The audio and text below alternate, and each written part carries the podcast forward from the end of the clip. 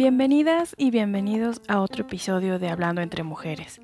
Hoy traigo un tema que te puede ayudar mucho a entender las relaciones de hoy en día y a no sufrir tanto por ellas.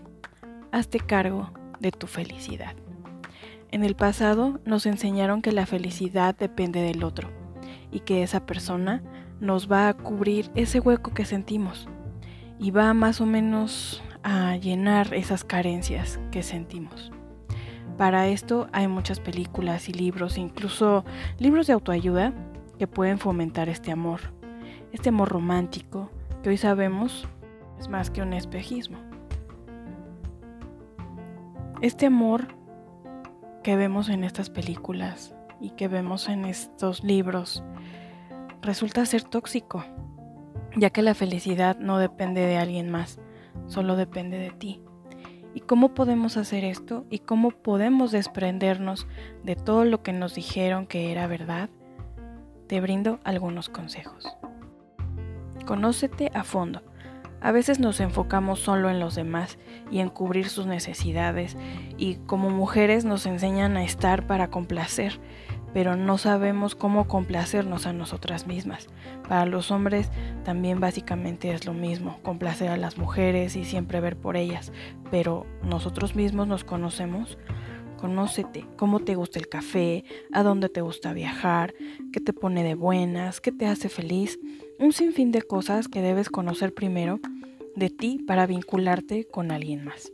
Cuando tú sabes bien quién eres, no esperas que el otro te lo valide, ni que te lea, ni que sepa lo que te gusta. Porque tú te das esa, esa felicidad y te das esa, esa paz que necesitas. Y aquí vienen los problemas, porque si no cubre tus expectativas, porque ni tú sabes lo que te gusta, ni lo que te hace feliz, pues eso es lo que va haciendo los problemas en pareja. No esperes a que te lo den. Pasa un tiempo a solas y conócete. Haz a un lado el ego. Los estereotipos también han alimentado tu ego y le han dicho cómo debes de ser, cuánto es lo que tienes que tener y cuando no es posible, que es por lo regular lo que sucede, te juzgas, no te aceptas y al contrario, te haces menos no te, no te crees suficiente y entonces esperas que tu pareja te diga lo maravillosa persona que eres y que te valide y que te haga sentir bien contigo mismo, contigo misma. Se, se la pasan adulándote y con esto no quiero decir que, dejemos los piropos. Está bien, pero esos piropos pues a la, a la, a la larga no te van a llenar. A lo que me refiero es que nosotros mismos nos debemos de sentir bien con lo que somos, con lo que sentimos, ya que así estamos perfectos y somos unos seres únicos. No necesitamos estereotipos ni validaciones de nadie. Muchas veces las mujeres, incluso los hombres también, me atrevo a decir, no se sienten plenos si no tienen una pareja, no comienzan su vida hasta que no tienen una pareja. Y esto no debería de ser, pero son estos estereotipos, como te comento, lo que nos han hecho creer que eso es verdad, cuando no, no es así. Siguiente consejo, llénate de ti. Sé tan feliz y pleno o plena con tu compañía que cuando compartas tu tiempo o tu vida sea por total elección, no por cubrir una necesidad, no por dejar de estar solos. Recuerda que somos individuos esos que nos contaron que somos menos valiosos si no tenemos a alguien, no es verdad. Si no, no te sientas menos. Si estás casado o, o eres, eres soltero, sé responsable de tu individualidad, aunque estés casado. No vuelques tu vida en una pareja o en tu pareja o en tu esposo o, estés, o en tu esposa. Respeten sus tiempos, sus espacios.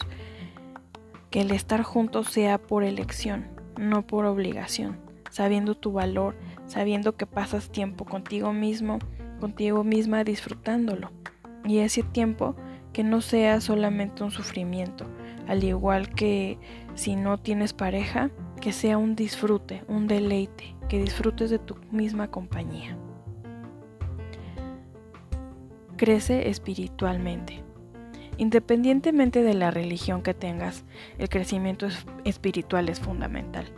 para poder brindarnos a otra persona con plenitud y no estar esperando que esta persona nos resuelva los problemas.